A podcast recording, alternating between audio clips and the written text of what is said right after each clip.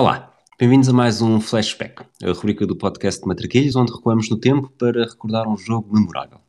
Hoje vamos viajar até 11 de setembro de 1996, em Milão, no dia em que o Floco do Porto de Jardel e Artur chegou uma equipa com Maldini, Albertini e Roberto Baggio.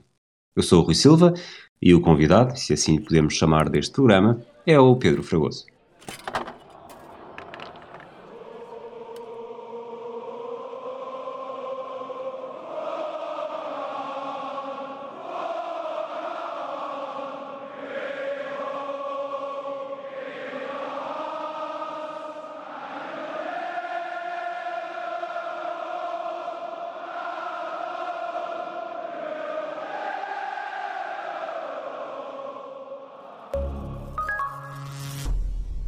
Fragoso. Olá, Rui. Estás triste por teres, eh, por desta vez não seres tu uh, o moderador de um flashback depois do que fizeste com o Compostela Barcelona com o João Tiago Figueiredo? Isto não, estou, estou bastante contente por fazer este flashback uh, em concreto, mas também por estar a gravar contigo, portanto não, não me importa nada estar nesta, sub, nesta posição. Nem é subalterna, mas é de, de não condução, chamamos-lhe assim. És um vendido. Muito, muito feliz por estar a gravar comigo. Olha, este Milão de Porto 96 tinhas, salvo erro, estavas quase a fazer 8 anos. Grandes memórias deste dia ou nem por isso? Algumas memórias, sim, porque a minha irmã fez anos neste dia. Uh, houve uma pequena festa familiar ao final do dia. Minha irmã fez neste dia, portanto, 4 anos. Eu tinha praticamente 8, portanto, é um dia que recordo. Tenho, é, é, o, é o primeiro jogo europeu que eu tenho uh, memórias com, não, há, uns, há, uns do Nantes numa época anterior, portanto, mas uh, é, o, é, o, jogo com mais impacto europeu que tenho do, do futebol do Porto nesta, nesta altura, que é o primeiro grande jogo, e principalmente porque depois há uma coisa que acontece, há um dos festejos que fica, fica icónico na, num dos golos e eu, eh, eu e acredito que a maior parte, muitos, muitos miúdos naquela altura, uh, festejaram da mesma forma e quiseram imitar esse, esse festejo mítico. Portanto, recordo dessa, desse ambiente familiar em casa, até porque o meu pai não estava nesse. Não estava, portanto, a minha irmã não sei se o perdoa, mas eh, ele não estava nesse, nesse jantar, só veio no dia a seguir e, portanto, eu lembro perfeitamente de contar o que é que tinha acontecido nesse, nesse dia e desse jogo, ehm, porque lá está, era, foi uma, um jantar assim de festa de aniversário com cereja no topo do bolo, que foi a vitória do Porto em San Siro. Tu és um pouco mais novo, portanto não tens tantas, como disseste, não tens tantas memórias do início da década de 90, mas sabes a história e achas que, que esta é mesmo a melhor noite do melhor noite europeia do Futebol Clube do Porto? Em termos de, de, de, já vamos depois ver os contornos do jogo, também que equipas é que eram exatamente estas neste momento, mas o vencer uh, em San Siro o Milan, que vinha de uma, do início da década de 90, também vamos falar disto um bocadinho mais à frente, mas será a noite mais uh, emblemática, é isto que estamos a gravar, uh, em vésperas de, de novo Milan Futebol Clube do Porto. Sim, e no outro dia estava a discutir até no Twitter com o Miguel Lourenço Pereira essa, estava a enquadrar este jogo numa este jogo em concreto numa espécie de top dos jogos europeus do Futebol do Porto fora. Ainda por cima o Porto tem poucos uh, tem poucos jogos fora uh, marcantes. Um, tem o Werder, Werder Bremen, Bremen exato, tem o Werder Bremen. Uh, isto para não contar com finais europeias, obviamente. Um, mas a nível de jogos fora tem poucos jogos. Portanto, este jogo é mesmo muito, muito impactante. Há o Dinamo de Kiev nos anos, uh, na campanha, portanto, a meia final da campanha de 87, que tem, tem o seu impacto, mas é um jogo muito peculiar, porque aos 15, ali por volta de, de um quarto de hora, o jogo está fecha o resultado nessa, nessa altura e o Porto passa o jogo todo praticamente a defender depois de marcar dois golos muito cedo. Uh, estava a gerir um outro resultado. O Werder Bremen, uh, apesar de ser uma boa equipa na altura, não é o, o não tem este estatuto do Milan. Uh, o Futebol do Porto depois não tem vitórias em palcos um, noutros, uh, noutros locais uh, emblemáticos do futebol europeu, nem, na, nem nas caminhadas que tem da, da, da Liga dos Campeões em 2004, apesar de vencer no Deportivo da Corunha não é a mesma coisa. O empate em Manchester United no, no Old Trafford, lá está, é uma noite histórica, mas não é uma vitória. Portanto, este, este jogo entra certamente num top 3 de jogos fora uh, do Fogo do Porto em toda a história das suas competições europeias e poderemos discutir se reduzirmos o, um, janela temporal, digamos assim, ali dos anos 80, 90, início da, do século XXI, é uma das grandes vitórias do, do Futebol do Porto a nível geral, enquadrando também outras vitórias em casa, que sim, o Porto em casa tem, tem histórias mais, uh, mais bonitas do que, do que fora, mas esta vitória é, é impactante. Muito por culpa deste, deste Milan ser uma das maiores potências do, do futebol europeu, vencedor da Liga dos Campeões em 94, tinha perdido as finais de 93 contra o Marselha e de 95 contra o Ajax, estava de regresso à Liga dos Campeões depois de em 1996 ter sido eliminado pelo Bordeaux nos quartos de final da Taça UEFA. E era um pouco um velho conhecido das equipas portuguesas, tinha defrontado o Porto na Liga dos Campeões em 92-93, vencido os dois jogos por 1-0 e em 93-94, vitória por 3-0 em San Siro e um empate a 0 nas Antas seria a quarta vez consecutiva com o adversário português na Liga dos Campeões, uma vez que pelo meio, em 94-95, tinha defrontado o Benfica com uma vitória por 2-0 em San Siro e um nulo na luz.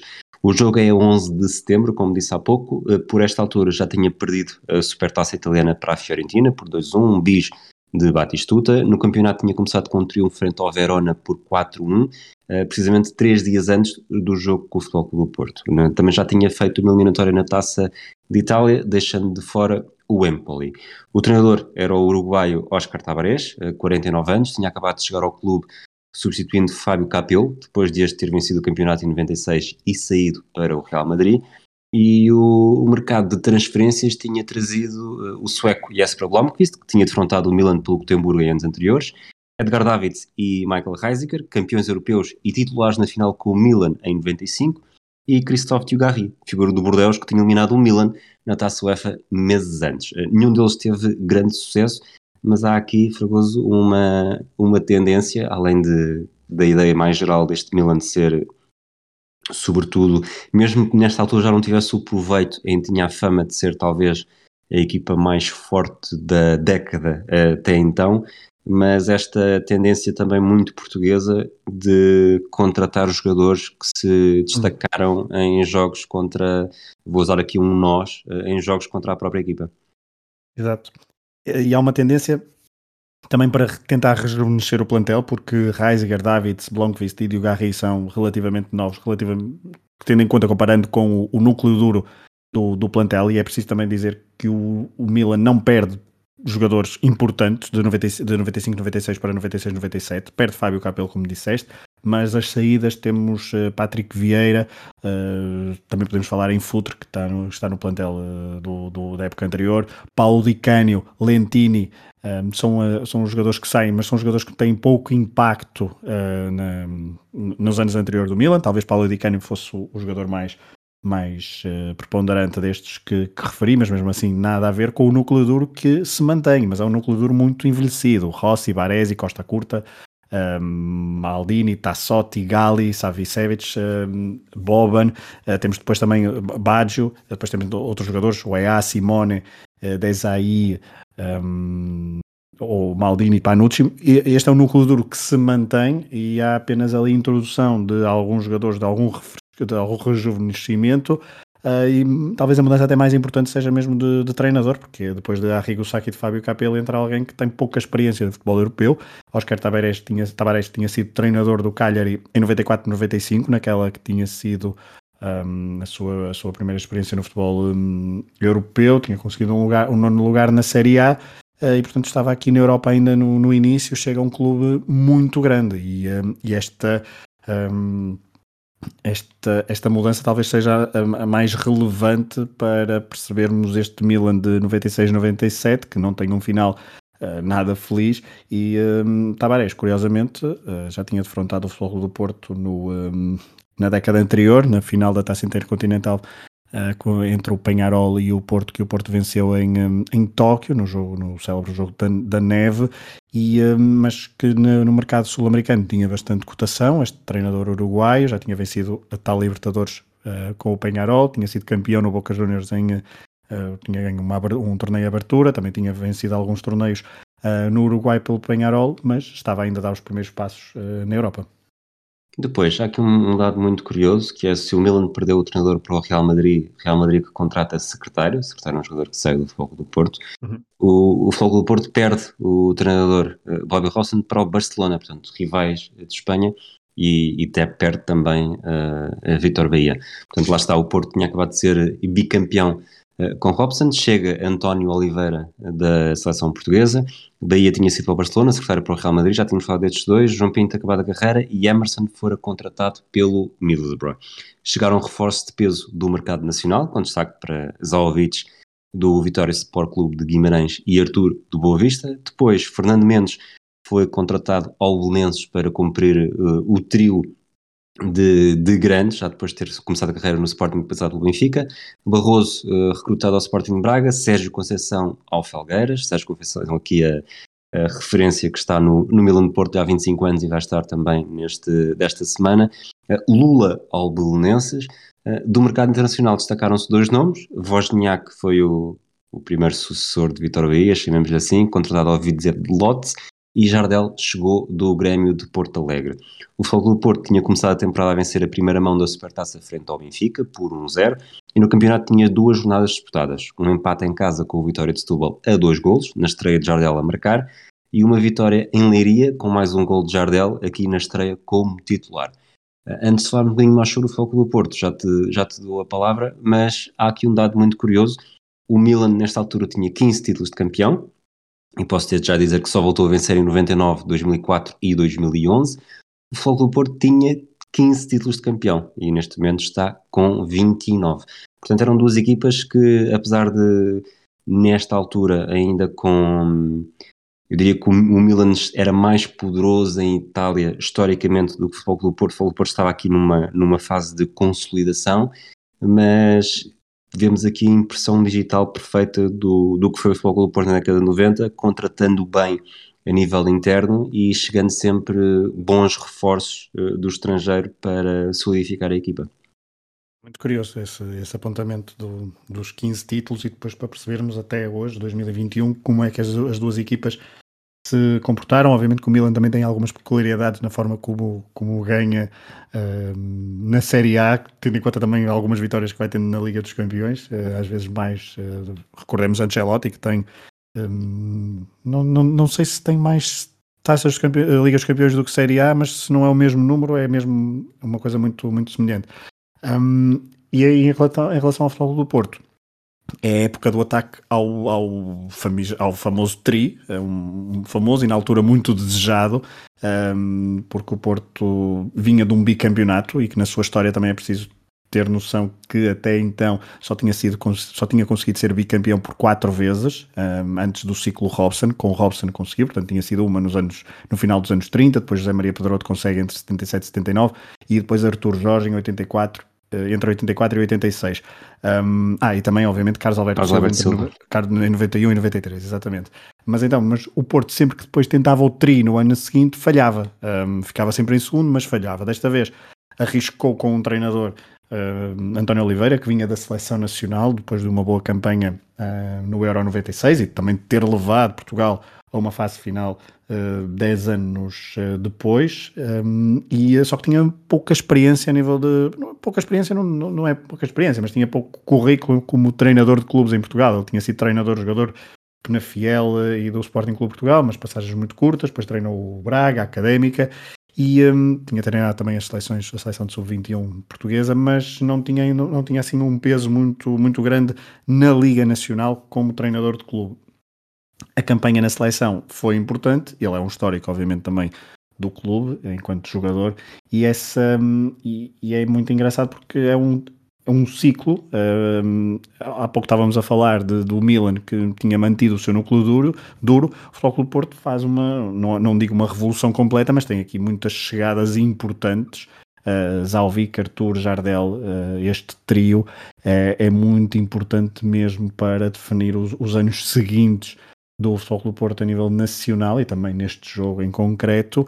Um, e, um, e, é engraçado também a questão que falavas de Wozniak. Uh, Bahia sai, é um fantasma que vai pairar durante vários anos no, na baliza do Futebol do Porto. Ele que tinha sucedido a Blinar Zik, uh, praticamente diretamente, tinha chegado a conviver com, com o polaco uh, depois tomou o lugar por causa de lesões, mas segurou o lugar, e, oito, e depois, depois de oito épocas consecutivas a, a, titular do Futebol do Porto sai, e o Futebol do Porto decide comprar um polaco para tentar, um polaco e de bigode já agora, um, para tentar uh, retomar uh, a segurança na baliza, mas isso, uh, como sabemos, não foi totalmente conseguido.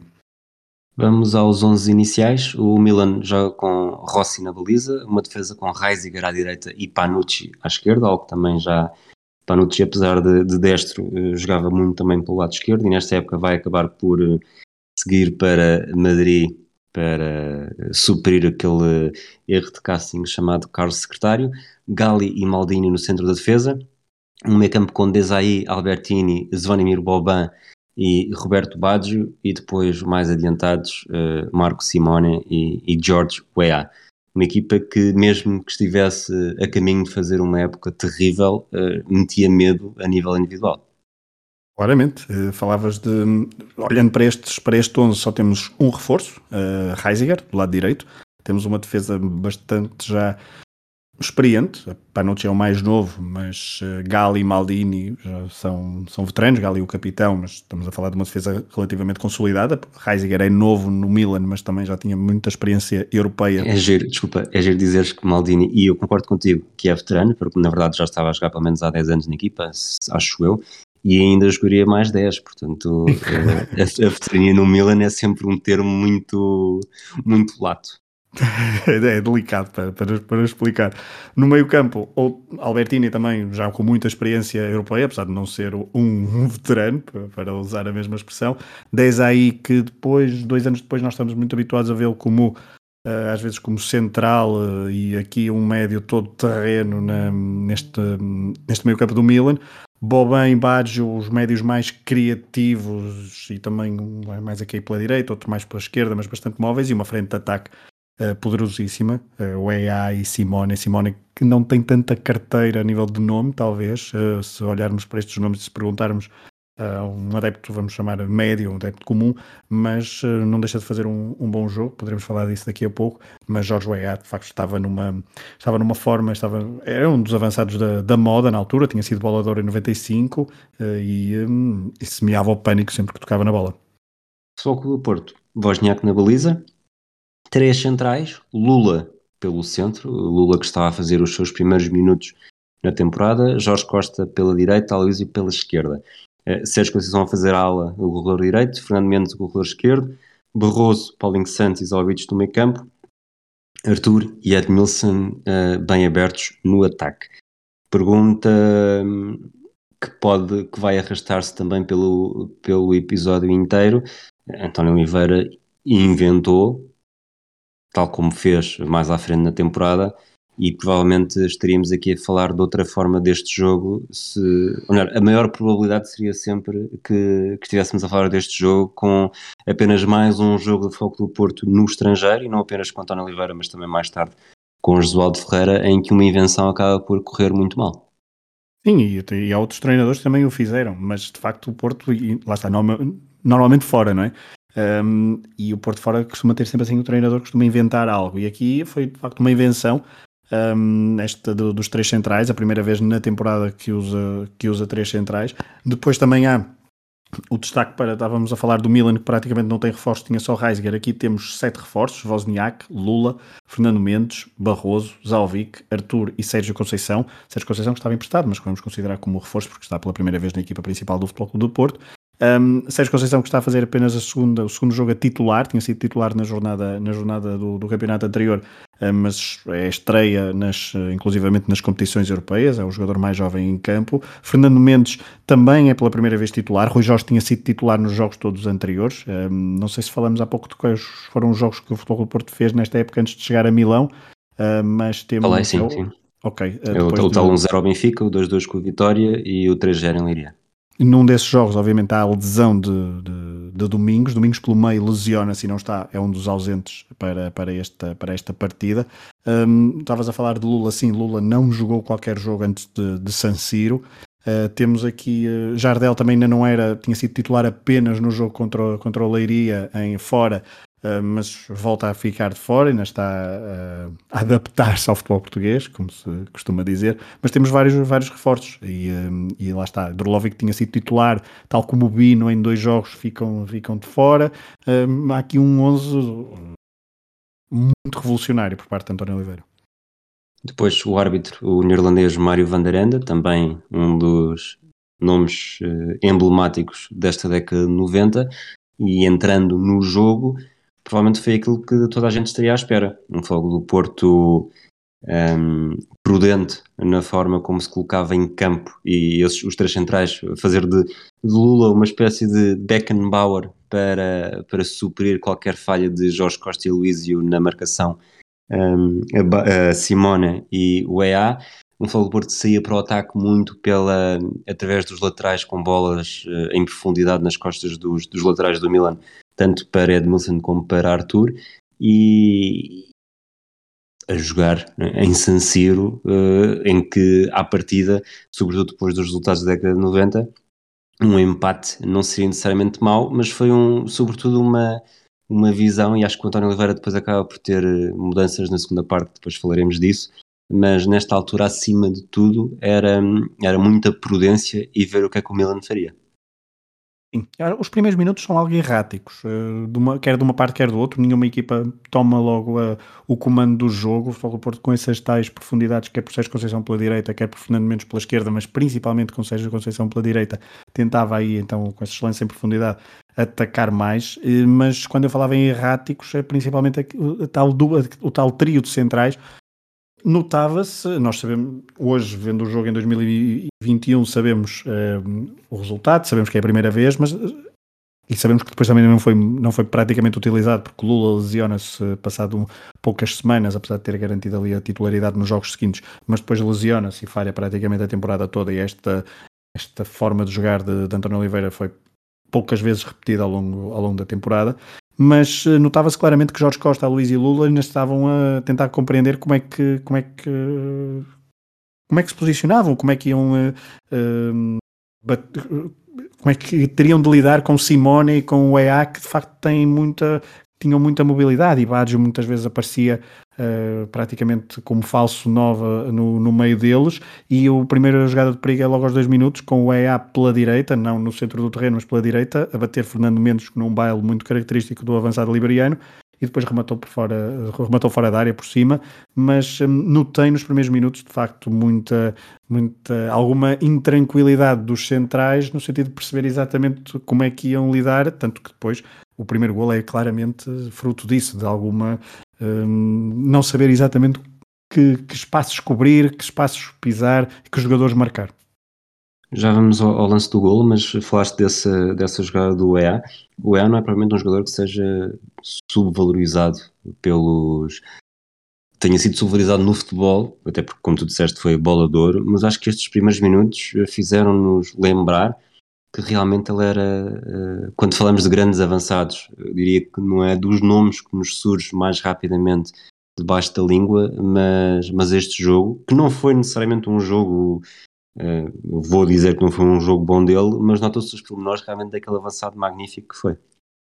Claramente, tem uma, um poderio físico impressionante e depois tem uma técnica muito, muito acima da média para aquela altura. E é um, um jogador mesmo muito, muito móvel, muito inteligente a jogar e naquele, como tu disseste nos primeiros minutos colocou em sentido a defesa do, do Futebol do Porto um, e é um avançado mesmo muito não, é, lá está, não é subvalorizado mas nós, como tu disseste, esquecemos comparado com outros que depois logo a seguir surgiram um, talvez tenham eclipsado um pouco esta forma de, de é a forma como nós olhamos para o EA, até porque não era um avançado, não era um avançado tão fixo, se calhar não marcava tantos golos como outros viriam a marcar, ou não tenha marcado tantos golos icónicos, eh, provavelmente, até porque antes de chegar ao Milan estava no campeonato francês e muitas vezes talvez tenha passado mais despercebido, mas, mas é um, é um avançado poderosíssimo.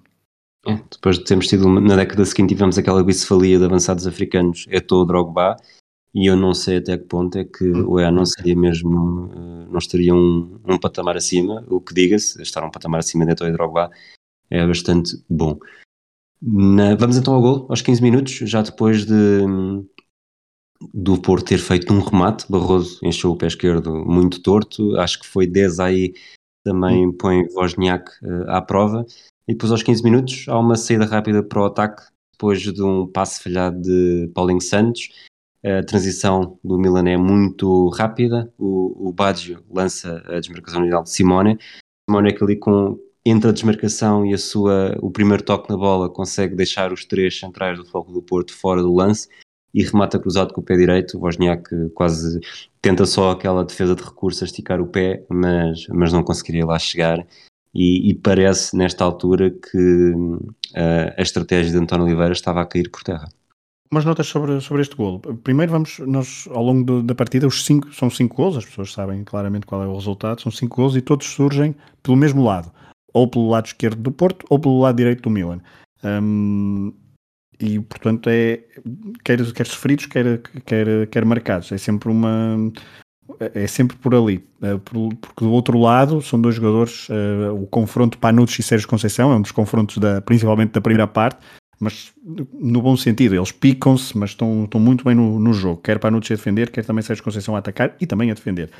Mas neste, neste, neste lance do golo, do golo do Milan, aos, aos 14 minutos, é uma perda de bola bastante infantil de Paulinho Santos, um, um passe também algo a queimar de, de Fernando Mendes. Depois o EA e Baggio rapidamente conseguem lançar o contra-ataque. Há uma belíssima simulação de, de Jorge EA e Simone, eh, que faz uma diagonal nestas movimentações. Lá está, estas movimentações, os três centrais do Futebol Porto estão praticamente em linha, sem saber uh, a verem este, aquele trio de, de atacantes uh, Rossoneri não sabem exatamente o que é que vão fazer e ficam praticamente pregados ao chão e, uh, e Simone é quem uh, coloca a bola no fundo da baliza. Depois, curiosamente, apesar de podermos pensar que, que o Futebol do Porto ia acusar o momento, uh, quando as repetições do golo acabam, temos, é quase imediato, Sérgio Conceição isolado pelo lado direito dentro da área, algo que eu só consegui ver mais tarde. No momento, no momento do lance não percebi que era o Sérgio Conceição, só quando mais tarde no lance é que se percebe, hum, na jogada seguinte, o Sérgio Conceição a recuar, é que por, por exclusão de partes uh, se percebe que foi ele, mas, mas perde demasiado tempo e acaba por não, não conseguir soltar bem o remate. Tinha uma jogada pela esquerda, o Porto reage, foi logo na, na, reposição de bola, o Porto reage bem pela esquerda, Edmilson segura bem na bola na área, serve Sérgio Conceição que se atrapalha no momento do remate e não consegue inclusivamente uh, rematar, uh, atrapalha-se ali naquele momento e passa, passa ao perigo, é, é, talvez a jogada mais perigosa do Futebol do Porto na, em toda a primeira parte, ou a oportunidade mais flagrante que o, que o Futebol do Porto tem, mas Sérgio Conceição não conseguiu uh, rematar, o que teria sido uma teria sido muito importante naquela altura reagir ao golo logo com, com outro. E o Futebol do Porto mesmo assim nem com isto se motivou muito com este, com este lance depois temos um, um cartão amarelo para o Arthur por falta sobre o Roberto Baggio. E aos 26 minutos, e se há pouco falámos aqui de UEA, acho que há outro jogador deste Milan que sempre me caiu no goto desde, desde pequeno e não apenas pelo anúncio que também fazia e por usar aquelas botas da Loto com o símbolo amarelo fluorescente, o Albertini, que era um, um pequeno gênio e ele uh, em posição quase de. Costuma-se dizer muito que são passos de, de quarterback no corredor central faz uma, uma bola em profundidade para dentro da área, eh, mais uma vez para uma desmarcação do, do Simone, que remata sem deixar cair e uma boa defesa de, de Wozniak para canto. E já agora, logo, praticamente logo a seguir, eh, o Ayak remata dentro da área após cruzamento de Simone e parecia que o Milan estava bastante próximo do 2-0. É, é, é como, como, eu dizia, aquele lance de Sérgio Conceição não, não fez com que o Porto uh, pelo menos se galvanizasse após sofrer o, o golo do, do Milan e ficou mesmo desnorteado aqui. O, o Futebol Porto não conseguia ligar, ligar o jogo. Zalvich estava, esteve muito apagado na primeira parte. Paulinho Santos e Barroso tentavam sair a jogar. Barroso até não faz uma, uma má primeira parte, uh, mas não, não é suficiente para, para, para colocar bastante critério na saída, na saída para o ataque do, da equipa portuguesa.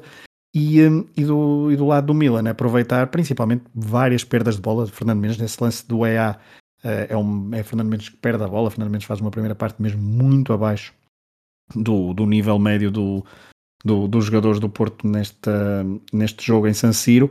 E o Milan tem essas duas bolas, essa, esse passe longo de Albertini é espetacular, Simone também poderia, poderia ter feito poderia ser um, um golaço de, de Champions daqueles do, do baú histórico, porque é um lançamento longo incrível e depois também é um bom remate de primeira, mas a bola, a bola não entra, porque Wozniak está relativamente bem colocado, a bola também não é assim muito difícil para, para o guarda-redes polaco, uh, mas depois o EA tenta tenta outra vez, remata ao lado numa, num, num lance bastante perigoso e o Futebol do Porto a partir daqui também acho que também se dá aqui uma quebra porque o Milan a partir daqui também penso que baixa um bocadinho de intensidade, tenta controlar mais o jogo e o Futebol Porto parece ter, não vamos dizer um ascendente, mas estabiliza hum, emocionalmente na partida e vai tendo alguns, alguns lances, não se podem dizer perigosos, mas pelo menos da aproximação à área, no momento em que depois a realização mostra Jardel e Durlovic já a aquecer. É, esse, essa imagem é pouco tempo depois de Arthur ganhar espaço à entrada da área, mas o remate parece que vai parar a Bergamo.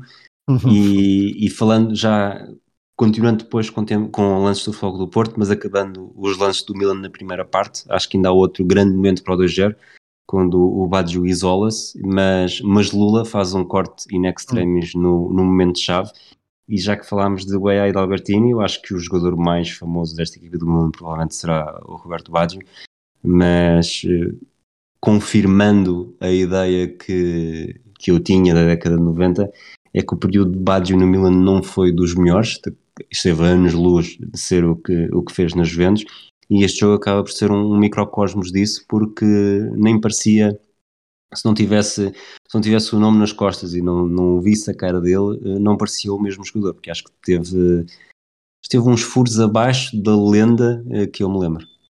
Claramente, não tem grandes, não tem grandes decisões. Tem um momento do, no gol, há pouco que falámos no primeiro gol do Milan, executa bem o, o contra-ataque, uh, mas é de facto é o, é o, ponto alto do jogo de Roberto Baggio, que neste lance que falaste, uh, por volta dos 32 minutos, é um grande corte Lula, é um corte daquele, é um corte eu vou-lhe dizer que é um corte a Aloísio, um, porque é um corte de carrinho, mas é um corte espetacular de Lula. É também a grande ação de Lula neste, neste jogo. Ele que impediu depois deste remate Baggio, um Baggio mais inspirado, o tal Baggio do, da, da Juventus, certamente que não teria sido, pelo menos teria rematado, um, acho eu, porque ele perde ali, hesita e não, e não remata. Ele estava isolado na cara de, de mas o Lula veio veio por trás e fez um, um, grande corte, mas só para destacar, há uns minutos antes há o lance que poderá determinar boa parte deste jogo, que é a lesão de Reisiger, uh, num lance, num choque com Sérgio Conceição, Sérgio Conceição a atacar e depois, uh, no tentativa de remate, depois de uma tabelinha, choca com Reisiger, Reisiger lesiona-se,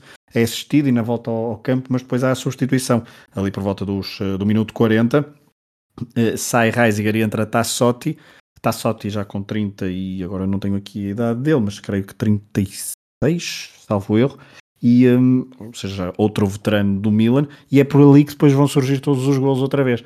Um, outra vez, no sentido dos primeiros gols do, do Porto, ou todos os gols do Porto vão surgir daquele lado. Uh, portanto, esta, esta lesão de Reisiger terá bastante impacto no, na segunda parte. Um, e, uh, mas sim, mas também destacar, há pouco já disse, durante esta primeira parte houve vários lances em que Panucci e Sérgio Conceição estavam picados um com o outro, sempre não bate Se a chega a sair de, de maca, já depois de um primeiro duelo, Exato. logo nos primeiros 10 minutos, eh, aqui entre. Foi um pouco antes da substituição do, do Reisiger, que também é obrigado a sair de, de maca. Um, o, o, atual treinador do Fogo do Porto fica bastante tempo no chão e tem mesmo de sair do campo depois deste duelo com o Panucci. Um Panucci de cabelo demasiado comprido para, aquilo como, para a imagem de marca dele. Sim, ainda estava, não sei, era tentar seguir a moda de Maldini, Albertini, Gali, tinham todos o cabelo bastante comprido e ele certamente queria acompanhar a, a moda, mas depois uh, ele há pouco falaste que depois vai para o Real Madrid, é daqueles é dos jogadores fetiches de, de Fábio Capello, porque já tinha estado com ele no Milan, depois vai com o Real Madrid, depois é campeão com o Fábio Capello na, na Roma, uh, tem ali uma ligação uh, muito, muito interessante com com o treinador italiano, mas esse lance, de facto, o Panucci, logo no primeiro, nos primeiros minutos, então há aquele lance com o Sérgio Conceição que o acusa o português de, de, se ter atirado para a piscina, e depois tem ali sempre uns enfrentamentos, assim, uns confrontos muito, muito quentinhos, e, e nessa lesão de Sérgio Conceição, claramente, Panucci deixou o corpo para, depois de disputar a bola, depois de fazer falta, mas deixou ainda o corpo bem, bem pesado para tentar deixar a sua marca no, no jovem, eh, vamos chamar-lhe extremo lateral português. Depois, ainda antes do intervalo, praticamente em cima do minuto 45, eu julgo que é o Paulinho Santos, que simula o pontapé com o pé direito, consegue tirar o Desai do caminho, eh, remata forte com o esquerdo para uma defesa difícil do Rossi, talvez um, um pequeno aperitivo do que iria acontecer na segunda parte. É, é um bom remate, o Rossi defende para o lado, depois o Edmilson também se atrapalha um pouco, consegue ganhar a bola, mas atrapalha-se e não consegue servir o Arthur que estava, estava no meio, ou seja, no, no momento da recarga, chamamos assim, ao remate do Paulinho Santos. É um bom remate do, do médio, do médio português, de pé esquerdo. Um, é um dos lances de perigo do Futebol Porto nesta, nesta primeira parte, é mesmo a acabar, um, é mesmo antes do, do intervalo, e, um, e por isso nota-se que o Futebol Porto, lá está, nos últimos 15 minutos equilibrou o jogo, o Milan talvez tenha reduzido a sua, a sua intensidade, mas o Futebol Porto melhorou e, uh, e nas declarações de António Oliveira no final do jogo, o treinador português disse que na primeira parte o Futebol Porto e os jogadores não acreditaram que fosse não acreditaram que era possível ganhar ao Milan, estavam com medo. Isso notou-se ao longo do, destes primeiros 45 minutos, aqui ou ali algum fogacho, alguma tentativa ofensiva da equipa portuguesa, mas acho que Zalvic uh, muda muito de, de, qualidade de prestação, até porque recua mais no, no terreno, fruto das substituições que vamos falar, mas aparece com maior preponderância na, na segunda parte e talvez a, o intervalo tenha feito, tenha feito muito bem aos jogadores do Porto, principalmente a nível psicológico. Depois a segunda parte, eh, sinal claro, sinal mais do futebol do Porto nos primeiros minutos, há um primeiro livre de muito longe para Barroso, mas nada, nunca era muito longe eh, para o Barroso, o Rossi defende, mas há, há, há ameaça, não, não é um livre que vai para a bancada, nem um livre que bate na barreira, e depois mas, é, mas é mesmo muito longe, mas é mesmo muito longe. Aquilo é, é, é, é, é algo que já não vemos atualmente porque o Barroso rematava, desculpa interromper, mas o Barroso rematava mesmo muito longe de qualquer, de qualquer lado. Um, tal como no Roberto Carlos, é, é, são aqueles dois, aqueles dois nomes, um mais para o futebol português e outro para, para o futebol internacional, mas não, não, estou a equiparar, não estou a equiparar um com o outro, mas de facto é um remate mesmo muito longe e a bola vai à baliza. Exatamente. Depois, aos 8 minutos, uma jogada que não sendo a mais fluida de todos, eh, de todas, eu não, depois acabei por não contar, mas começa com, acho que é com o Luísio ainda na, na própria área e deve passar por uns sete jogadores, apesar de ser, eh, lá está, não é a mais fluida de todos, porque há cruzamentos largos, demasiado largos que, que, parece quase que a jogada morre ali, mas o Sérgio Conceição trabalha bem do lado direito, já numa fase de entrada da jogada, o cruzamento é largo, o Zalvic recolhe a bola, espera pelo apoio de Fernando Mendes e, e o resto é o gol do empate. É engraçado que eu coloquei aqui melhor jogada coletiva do Porto em todo, em todo o encontro. Um, apesar desse tal cruzamento do Sérgio Conceição a meio da jogada, que é um cruzamento parece que que a bola se vai perder pelo, pelo, pela linha de fundo ou pela linha lateral e os Alvics recupera in extremis. A verdade é que toda a jogada é bem construída, ainda na esquerda, no momento quando falaste com o Aloísio, ainda antes, os próprios Alvics e o Fernando Mendes a, a, trocarem a bola, depois o Aloísio a servir a bola para, para a direita, portanto a bola... A, há uma variação de setores muito interessante que na altura não víamos, se calhar vemos mais atualmente, por causa do, da evolução do futebol assim que assim o, assim o permitiu. Na altura não havia tanta esta variação de flanco de forma tão evidente e, e, neste jogo não houve, nem por parte do Milan, nem por parte do Porto. Aqui foi uma jogada claramente em que o Porto teve a bola durante muito tempo, tendo em conta o nível médio de tempo de posse de bola neste jogo. A bola foi da esquerda para a direita, depois voltou para a esquerda e aí, como tu disseste, o Zalvic recuperou a bola, colocou no Fernando Mendes e o Fernando Mendes que tinha tido uma primeira parte desastrosa, assim aos 52 minutos, aos 8 minutos de jogo, um, ganha logo muita, muita confiança porque viu o Arthur e o Arthur faz uma finta incrível ao Maldini, isto fintar o Maldini desta forma é e leva é título e leva o ego certamente de qualquer jogador foi de, com muita classe e rematou para o 1-1 ele ficou claramente eufórico e partiu para uma excelente segunda parte. Depois temos aqui o, o próximo lance que eu tenho registado. É um livre em posição frontal para o Milan aos 60 minutos. Desculpa, deixa, livre... desculpa, deixa, porque eu antes, antes estávamos a falar do Arthur, aos 54 minutos ele sente-se mal, inclusive vomita, não sei se reparaste. Não, não, mas não, ele, ele, ele, ele, ele, claramente sente-se mal sozinho, agarra-se ao estômago, uh, sente-se mal, uh, vomita, não, não, claramente, há uma imagem uh, que se vê claramente, ele vai ser assistido, nesse momento prepara-se, estava, estava ali já a preparar-se uma substituição e pensa-se que seria, Jardel estava a intensificar o, os exercícios de, de, de, aquecimento e parecia claramente que ia ser uma substituição troca por troca, porque olhando para aquele, para aquele lance e para a forma como o Arthur estava, vamos colocar a palavra assim, lesionado, parecia que ia haver uma troca por troca. Arthur sai durante, durante um ou dois minutos, fica na linha lateral a ser assistido, um, mas de facto não acontece isso porque ele recupera uh, e depois faz uma belíssima segunda parte, como vamos, como vamos ver. E aí sim, olhando para o livro, há um grande filme para marcar esse tal livro frontal. Uh, Paulinho Santos, inclusivamente, leva um cartão amarelo por sair da barreira mais cedo, mas o livro não dá grande perigo porque Roberto Baggio, lá está, não estava numa noite, numa noite inspirada e mandou a bola contra a barreira. Depois há então a entrada mesmo de Jardel, dois minutos depois, e aqui António Oliveira começa a abrir o livro e faz lembrar aqueles treinadores que antes de um jogo difícil, basicamente o que dizem é vamos entrar com esta estratégia para os fazer para, para tentar aguentar nos primeiros minutos e depois quando eles já estiverem cansados eh, damos tudo. E basicamente aqui o Porto tira Barroso, entre Jardel fica com mais um, fica com uma unidade fixa na frente, eh, Edmilson e Arthur continuam a fazer eh, bem abertos no ataque, o, Barro, o Barroso não, desculpa, o Paulinho Santos fica mais sozinho no meio com algum apoio, mas mais ofensivo dos Ovites, que é um jogador com características muito mais ofensivas, e nota-se que o Milan começa a perder o, o controle do jogo, os jogadores também estão mais, mais lentos no ataque, o Fogo do Porto parece começar a acreditar eh, muitas jogadas em antecipação, a recuperar muitas bolas, e curiosamente este sinal mais do Futebol do Porto acaba por ser eh, pontificado de alguma maneira com mais um golo, mas não da equipa portuguesa aos 69 minutos há um gol contra, vamos chamar contra a corrente. Eu subscrevo tudo aquilo que disseste, é fundamental, acho eu, o recuo de, Edmilson. Aliás, vê-se Jardel claramente a dizer a Edmilson para recuar no terreno com a entrada, porque vai ocupar uh, posições mais, mais recuadas no meio campo. Ele estava, era praticamente a par de Arthur, o homem mais avançado do, do, do, do Porto até, até então. Edmilson vai, é preponderante nesta, neste crescendo, neste aumento de preponderância ofensiva do, do Porto no jogo, mas aos, aos 69 minutos, outra vez pelo lado esquerdo defensivo do, do Porto, há uma, há uma espécie de cerimónia para aliviar, para aliviar uma bola. Uh, Marco Simone não, não se faz rogado, faz um cruzamento tenso muito, muito interessante, um lance que até parece fora de jogo e é um dos lances que fica também para a história de, do futebol. Uh, não vou dizer internacional, mas pelo menos do futebol português, ou deste confronto entre Porto e Milan dos anos, dos anos 90, porque há o golo, Wozniak falha uh, a saída, uh, sai, mas sai completamente fora de tempo.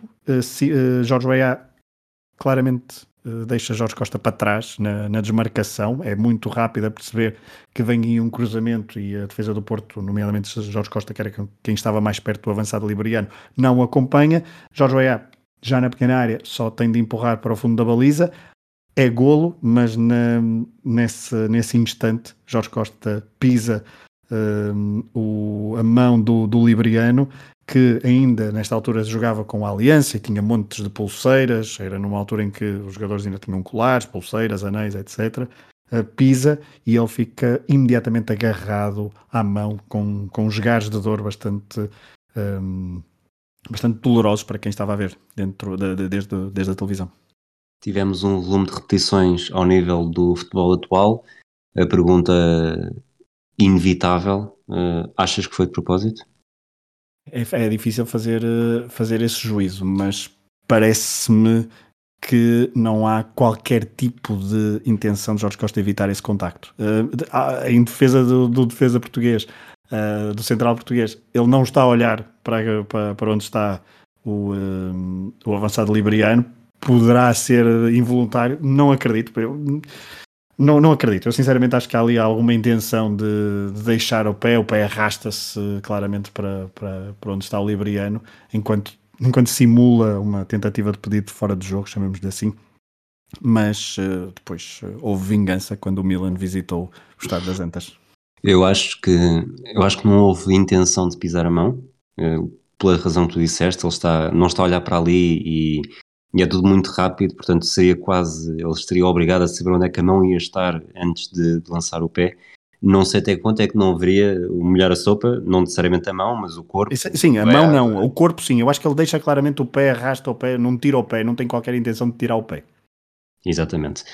E este lance, como tu disseste, o gol do Milan acaba por ser o princípio do fim da equipa neste jogo, porque temos aqui uma, uma dança de substituições dos minutos seguintes que para mim eh, fazem toda a diferença. Aos 70 sai o Boban, entra o Erânio, aos 71 sai o EA uh, com, com muitas dificuldades e depois temos direito, temos direito hum, a, a, vários planos do EA a entrar no balneário, a sair do balneário. Ele não só está agarrado à mão, como também sai a cochear, portanto o Jorge Costa deixou mesmo marca. Uh, o EA sai, entra Edgar Davids, portanto o Milan perde a sua grande referência no ataque e eu acho que aqui o António Oliveira também é bastante inteligente e saca um, um coelho da cartola, tira o Lísio, uh, lança Drolovic, portanto acaba por uh, o Porto que começou a jogar numa postura que podemos dizer defensiva, com poucas referências no ataque. a primeira sugestão que faz é tiram o Barroso, mete o Jardel, depois tira o Lísio e entra Drolovic, portanto foi claramente se ele foi muito prudente no início, aqui estava a ter a, a pôr tudo o que tinha.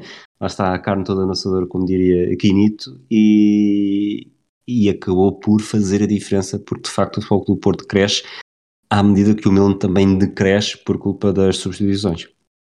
Sim, porque Herânio não tem a qualidade que tinha Boban, Boban também não estava a fazer um jogo muito muito por aí além de qualidade, mas tinha algum critério no passe, uh, Herânio entra e passa praticamente ao lado, ao lado do jogo. David, não podemos dizer que entra mal, mas entra completamente contra a corrente da forma como o Milan estava a jogar.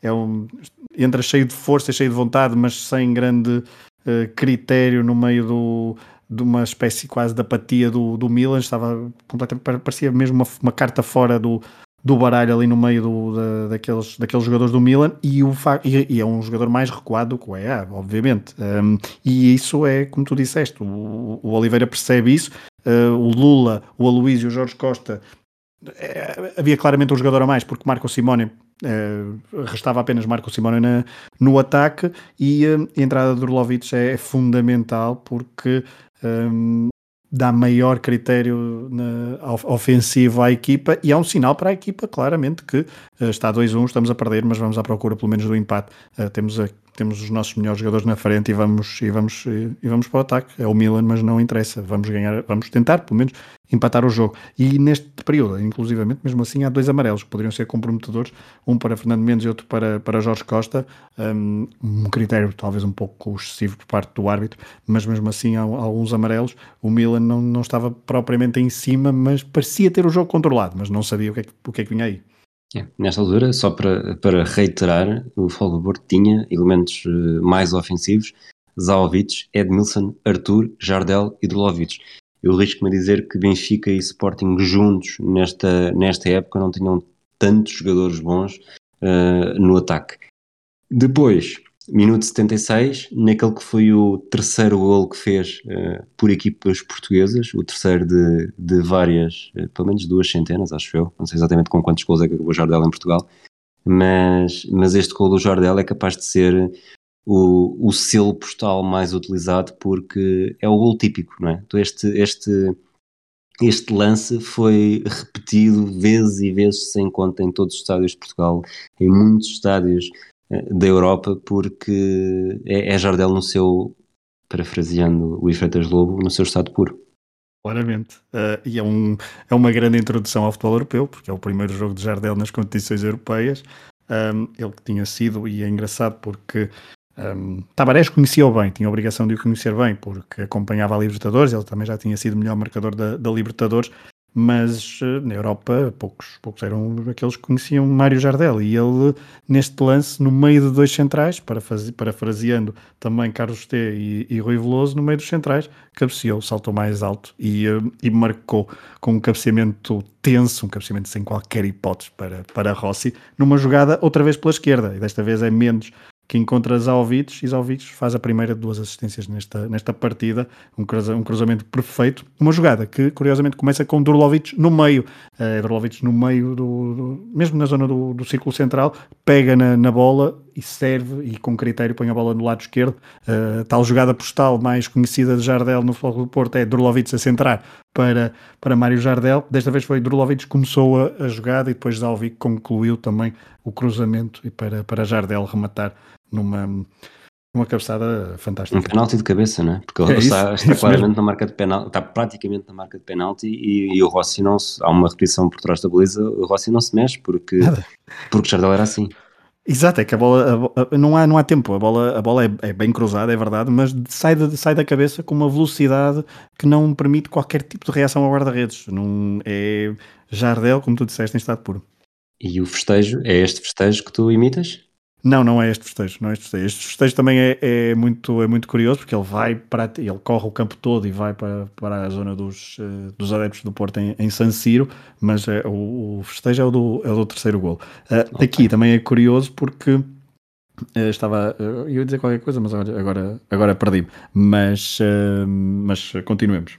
Perdeste tanto como o Wozniak à entrada após 10 minutos finais, em que o Foco do Porto lá está, estava melhor, mas o, o, Milan tem um livre no último terço, o Baggio bate uh, para a área e, e Wozniak está quase aqui a borrar novamente a pintura, mas o, o Panucci, talvez por estar ainda com o cabelo comprido, ele que era um exímio cabeceador e é uma das, das marcas registradas da sua carreira também, não conseguiu desviar para a baliza e, e falha o alvo, mas, mas teremos aqui teria sabido muito, um sabor muito agridoce ter marcado aos 76 para depois sofrer logo a entrada para, para a derradeira parte do jogo quando parecia que o Porto estava por cima.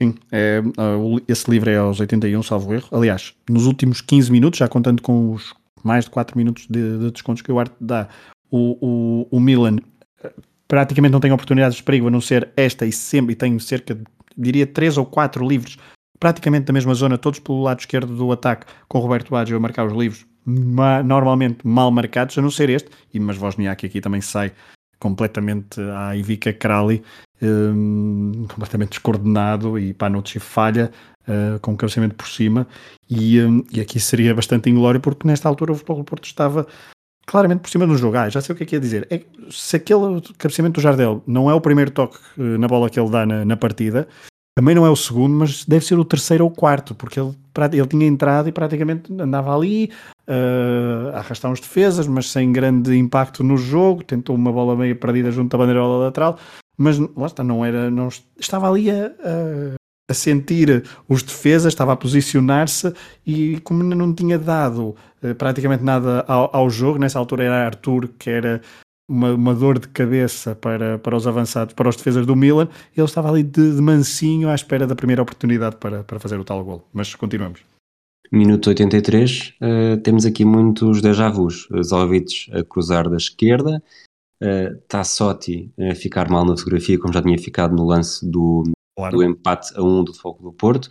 Jardel a marcar, Maldini a ficar um bocadinho, como diria, para trás, e, e, depois então o tal uh, festejo, já percebi que tu gostas mais de silenciar uh, grandes estádios. Sim, aqui, aqui, neste, neste gol, aos 83 minutos, o gol do 3-2, é um, é um gol que há, há, um primeiro momento que é um passe longo de, de Lula para, para Arthur. O Arthur uh, ganha em velocidade ao defesa do Milan, ainda tenta cruzar a bola, a bola perde-se, o Milan consegue uh, suster esse, esse cruzamento e a bola sobra então para, para o Zaovic, ali na quina da área, que uh, volta a fazer uma assistência. Desta vez põe a bola no, no Jardel. O Tassotti, como dissemos, e lá está a tal substituição de Reisiger, porque Tassotti tem muita influência no jogo, porque falhou no segundo gol do Porto e volta a falhar aqui. O Jardel, neste gol, não é uma imagem de marca do Jardel, não é uma, não é uma imagem tão, tão postal, digamos assim, do Jardel, mas também não deixa de ser um movimento uh, muito característico do, do, avançado brasileiro, que é pleno de oportunidade, uh, saber onde é que está sempre a baliza, parece que vai uh, que se atrapalha com a bola, mas mesmo assim sabe exatamente onde é que está a bola e a baliza e consegue bater, bater o Rossi perante a, a oposição do, do, do Maldini. O festejo é enquanto, enquanto se gira e manda calar com os dedos eh, das duas mãos, com as duas mãos o, o San Siro, depois dá um abraço a António Oliveira que pega nele e António Oliveira voa certamente uns, uns bons metros, porque aquilo, uns bons metros não, uns bons centímetros, já estou a exagerar, mas ele pega no Oliveira e manda ao ar, eh, como quem diz, eh, Mister, você tem que, tem que colocar a titular, isto do banco eu ajudo, mas eu aqui é para ser titular nos próximos anos. Por falar em banco, diria que foi daí a última grande, o último grande destaque do jogo.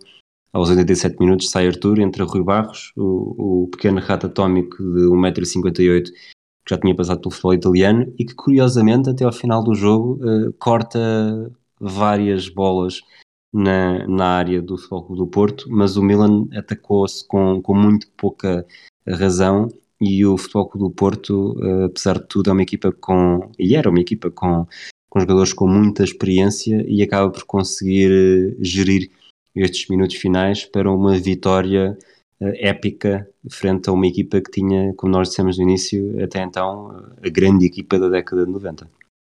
Eu tinha aqui apontado que o forcing final do Milan é sem critério e sem colocar à prova Wozniak. A Wozniak não faz uma defesa nos últimos eh, 10 minutos de, de jogo. Uh, há vários cortes importantes, quer do Rui Barros, quer também do, do Sérgio Conceição, que fica a jogar ainda mais a defesa direito sem sem ser no sistema de, de três defesas, portanto, fica num, num lateral direito um, clássico, numa defesa A4, e, um, e o Milan, de facto, não, não ataca com grande, com grande critério. É importante esse ponto que falaste do, do da experiência, uh, porque houve, de facto, uma renovação do, do plantel do, do Futebol do Porto para, para este jogo e para esta época, mas Lula tem 30 anos, ou já tem 30 anos, Fernando Mendes também tem muita experiência, Zalvic não é um, um jovem, só Sérgio Conceição mesmo é que é, era bastante jovem, porque depois a Luísa, Jorge Costa, Paulinho Santos, um, são tudo nomes, Edmilson, são tudo nomes de jogadores já com alguma experiência, nomeadamente europeia, Uh, e também de, de, futebol e portanto geriram muito bem com, com bastante cabeça este, estes últimos minutos. Acabou o jogo, 3-2. Uh, eh, antes de fazermos um bocadinho de legado, vamos, vamos já às estrelas. Três estrelas. Olha, uh, eu que não quis dar-te só estrelas a jogadores do Futebol do Porto, deixa-me fazer só aqui uma menção honrosa a dois, um, eh, a dois jogadores. Os Alvites faz uma, uma boa segunda parte, mas nem conta para as estrelas, porque só faz, faz uma primeira parte mesmo muito, muito, muito discreta. O Sérgio Conceição, por também ser o elemento em comum do primeiro do, do, deste jogo de há, de há 25 anos para, para este novo reencontro do Milan em San Siro com o Futebol do Porto, em 2021 então. Um, o Sérgio Conceição faz um jogo muito regular, muito interessante. Aliás, o Milan não marca nenhum gol por aquele lado, não cria grande perigo por, por aquele lado, é sempre pelo lado, pelo lado, pelo lado de, de Fernando Mendes e faz um bom jogo, mesmo ofensivamente. Teve, teve bastante bem para quem estava a fazer o seu primeiro jogo nas competições europeias. Recorde-se, era o jogador mais jovem em campo do, dos, dos dois 11 titulares, dos 22 que entraram em campo. Um, minha, as minhas três estrelas vão então para o jogador do Milan, que me surpreendeu no sentido de não, não ser tão cotado, mas não deixa de fazer um bom jogo, que é Marco Simone. Muito bem. E as quatro? As quatro vão para Arthur. Uh, se o Jardel não faz uh, dois golos, até Arthur merecia, uh, merecia mais, se calhar. Mas Arthur faz um jogo muito, muito, muito interessante. Um, e uh, marca um golo, e marca um golo com uma classe incrível a, a Paulo Maldini. Os rins de Paulo Maldini ficaram mal durante, um, durante umas semanas. E Arthur faz um, jogo, faz um jogo incrível, uma segunda parte também com muito destaque. Na primeira parte, não, não tanto. Uh, não com tanto destaque, mas mesmo assim bastante positivo. E Arthur tem as quatro estrelas. As cinco. Uh, Mário Ribeiro. Tem de ir para. Exatamente, tem de ir para Super Mario. Muito bem. De uma memória que eu tenho deste jogo Uh, isto deve ter sido pouco tempo depois do caso Paula, ou pelo menos na altura em que os donos da bola atacavam mais o Futebol do Porto, e o Futebol do Porto não falava com a SIC. E, e como acontecia muito nesta altura, quando a equipa aterrava, uh, havia uma grande euforia, adeptos e, e, as televisões a entrevistarem os jogadores. E o Jardel, nesta altura, era o grande herói, portanto, tinha, tinha marcado os dois gols, ainda não era o Jardel que, que hoje reconhecemos olhar para o passado.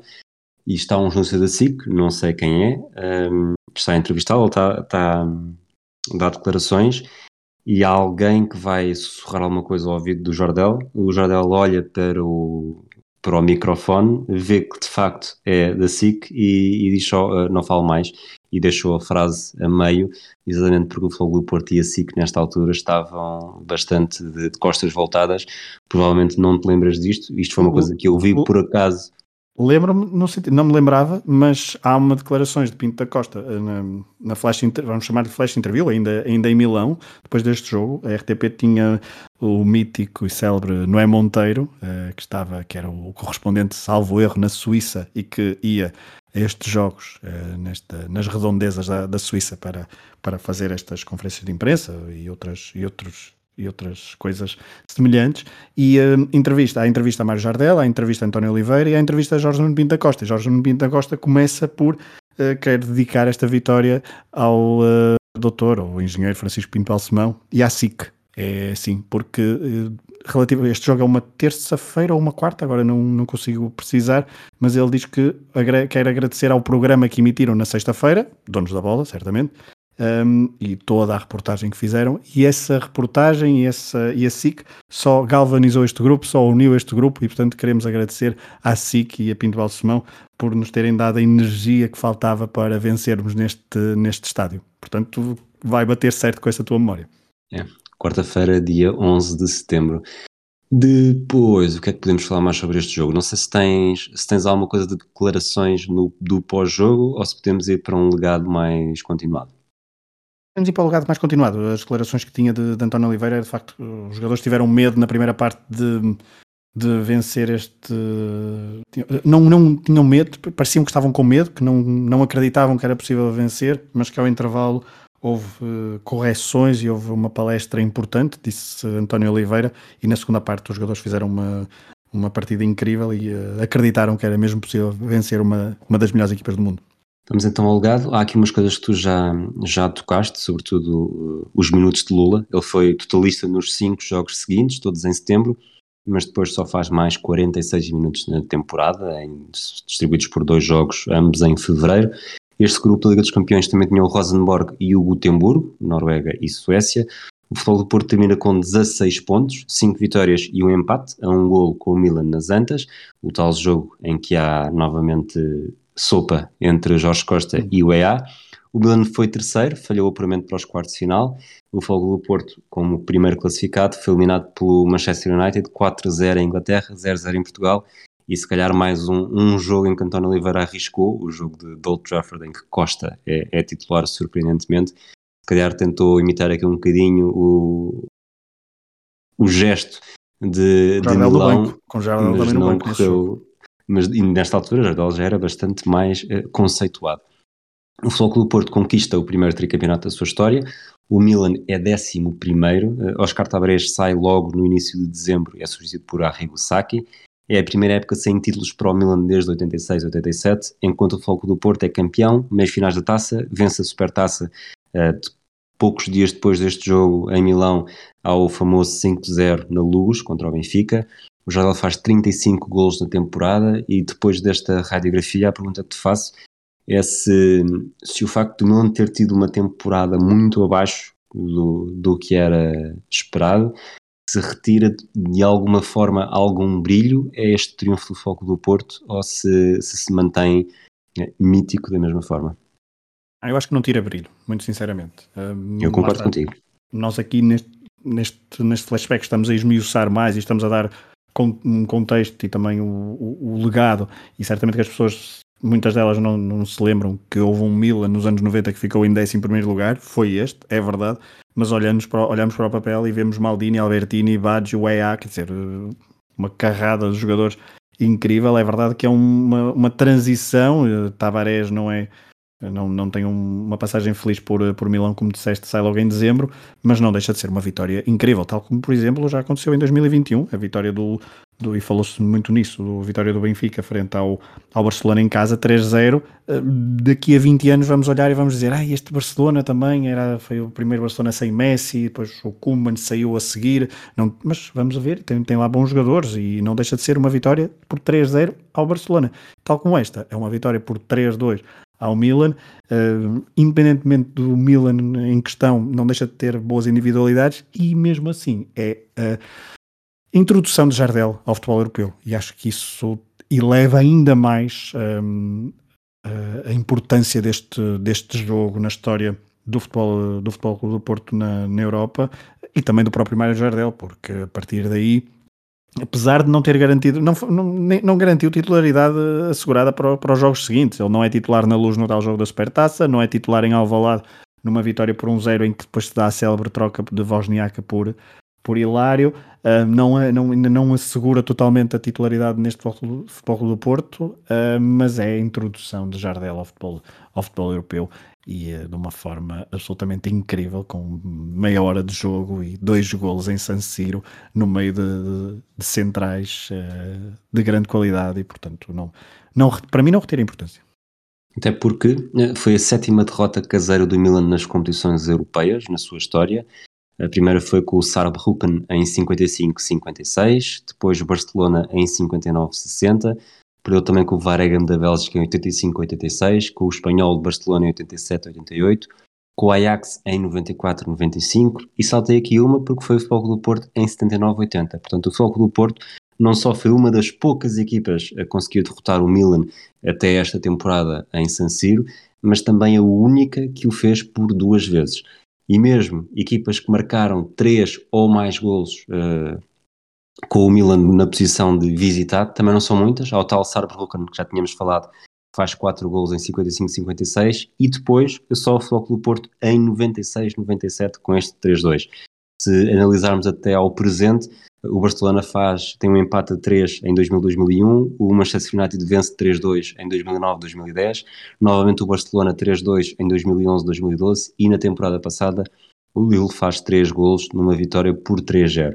Portanto, de facto, temos aqui o, o Milan tem o, o peso que tem, mas o Foco do Porto tem San Siro, tem duas vitórias, duas derrotas, o que não são muitas equipas que se podem gabar de não ter um saldo negativo contra uma equipa que vence taças dos campeões europeus e ligas dos campeões em décadas, em várias décadas, eu estou a contar pelo menos quatro, não sei se, se são cinco, mas acho que vence em 60, vence em 80, em 90 e na primeira, seca, primeira década do século XXI, portanto não é uma equipa que tem grandes altos e baixos, uma equipa que se manteve sempre muito forte e o Futebol do Porto tem aqui um registro, obviamente que não é uma amostra enorme, mas quatro jogos, duas vitórias, não são muitas equipas que se podem gabar disso e até 97 só mesmo o Futebol do Porto é que eu poderia dizer.